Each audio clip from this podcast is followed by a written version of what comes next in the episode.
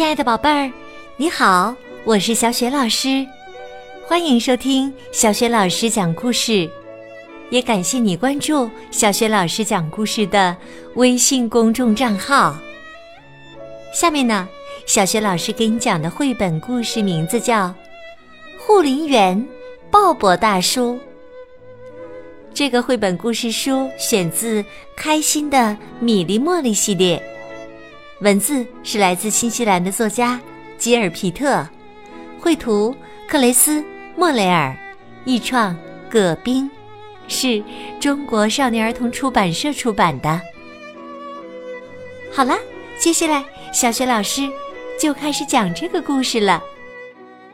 护林员鲍勃大叔从窗户向外望去。远处一股白烟从山坡上小木屋的烟囱里冒出来。米莉说：“那里是护林员鲍勃大叔的家，我们去看看他。”茉莉说：“我们给他一个惊喜。”他们沿着林边的小路向鲍勃大叔的小屋走去。软绵绵、毛茸茸的草地上，留下了米粒的一串串脚印，也留下了茉莉的一串串脚印。鲍勃大叔张开双臂，高兴地欢迎米粒和茉莉。两个小馋鬼，你们一定是闻到了我新烤的面包的香味儿了吧？鲍勃大叔漂亮的白毛衣和他的胡子是一个颜色，他头上的草绿色的帽子和裤子是一个颜色。米莉和茉莉看着他，一齐说：“真酷啊！”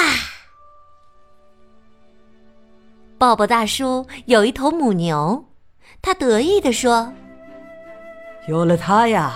我就有了香喷喷的牛奶，麦片粥里也有了香喷喷的奶油。米莉和茉莉一起说：“您天天可以喝牛奶呀！”抱抱大叔有一只母鸡，母鸡在他的床头做窝，他得意地说：“他每天都下一个鸡蛋给我做晚餐。”米莉和茉莉一起说：“您天天可以吃鸡蛋呐。”鲍勃大叔说：“我还有绵羊，它的毛可以用来织毛衣，它的粪便还可以给我的菜园提供肥料。”米莉和茉莉一起说：“您每年都可以有一件新毛衣呀。”鲍勃大叔领他们去菜园儿，米莉惊喜的叫道：“您种了这么多蔬菜，吃也吃不完呐！”茉莉惊喜的叫道：“您养了这么多蜜蜂，可以常常吃到甜甜的蜂蜜呀！”鲍勃大叔神气的说：“呵呵，我还有果园呢，你们想吃什么呢？”苹果、梨子、桃子，随便拿。米莉和茉莉一起说：“这太棒啦！”该吃午饭了，新鲜的面包、新鲜的蜂蜜，还有水果。米莉说：“哎呀，我的肚皮都吃鼓了。”茉莉说。我的肚皮吃得更鼓。抱抱大叔说：“现在让我们坐在阳光下欣赏小鸟的歌声吧。”他们坐在苹果树下的旧长椅上，闭上眼睛，舒舒服服的听着。米莉和茉莉说。云雀的歌声真好听。抱抱大叔说：“如果你们仔细听的话，他能将自己的心声唱遍整个山谷呢。抱抱大叔入神的听着，默默的听了好长时间。米莉偷偷的睁开了一只眼睛，茉莉也偷偷的睁开了一只眼睛。米莉在左边轻轻的摇晃鲍勃大叔：“您睡着了吗？”茉莉在右边轻轻的摇晃鲍勃大叔：“您真的睡着了吗？”鲍勃大叔轻声回答：“这是我最后一次享受这美妙的声音了。”米莉和茉莉一下子坐了起来，眼睛睁得大大的。米莉问：“你要离开这儿？”茉莉问：“你要去哪里呢？”抱抱大叔说：“我的姨妈去世了，她在城里给我留下一栋房子，还有很多很多的钱。”您要去城里？米莉和茉莉的眼睛睁得更大更圆了。抱抱大叔轻声地说：“我老了，也许该去城里休息了。以后啊，你们可以到城里看我呀。”鲍勃大叔真的要走了，要离开这里了。米莉和茉莉紧紧的抱着鲍勃大叔。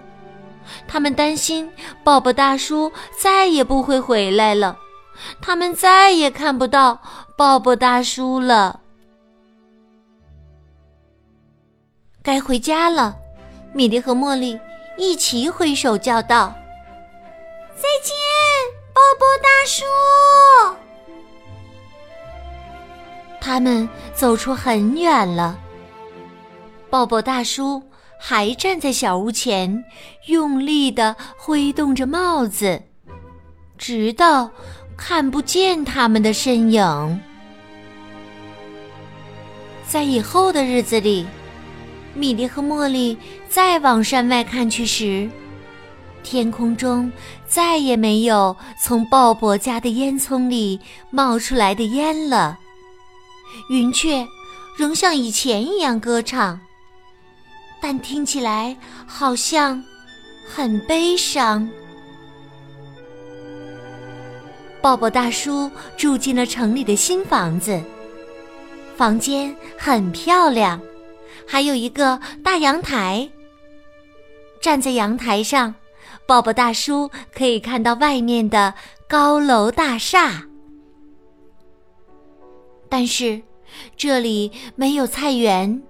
也没有苹果树，更没有新鲜蜂蜜和新鲜鸡蛋，当然也不会有母牛，不会有产羊毛的绵羊。鲍勃大叔的眼睛闭得再紧，也听不到云雀的歌唱。在他门前的台阶上，住着一个流浪汉。流浪汉有一只鹦鹉，还有一顶用来盛钱的帽子。鲍勃大叔对流浪汉说：“我用一张床和一个挂帽子的衣架换你的鹦鹉，好吗？”流浪汉使劲儿的摇摇头。一天早晨。米莉和茉莉又看到鲍勃大叔家的烟囱冒出了烟。米莉高兴的叫：“啊，一定是鲍勃大叔回来了！”茉莉也高兴的叫：“啊，它又可以听云雀唱快乐的歌啦！”米莉和茉莉飞快的奔跑。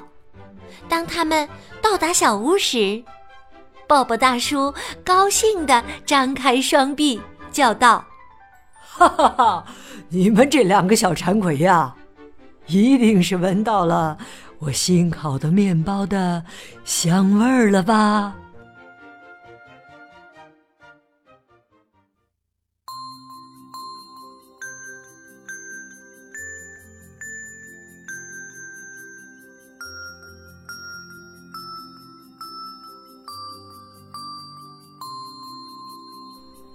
亲爱的宝贝儿，刚刚你听到的是小雪老师为你讲的绘本故事《护林员鲍勃大叔》。宝贝儿，故事当中的鲍勃大叔最喜欢听一种小鸟的歌唱了。你还记得这种小鸟叫什么名字吗？如果你知道问题的答案，欢迎你在爸爸妈妈的帮助之下，给小雪老师的微信平台文字留言。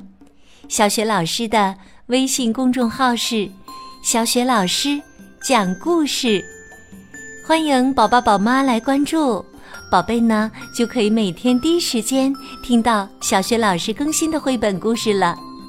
也可以通过写留言回答问题的方式和小雪老师直接互动。小雪老师的个人微信号啊，也在微信平台页面当中，可以添加我为微信好朋友，更方便的参加小雪老师组织的有关童书绘本的阅读和推荐活动。喜欢我的故事，别忘了随手转发、留言、点赞。好了，我们微信上见。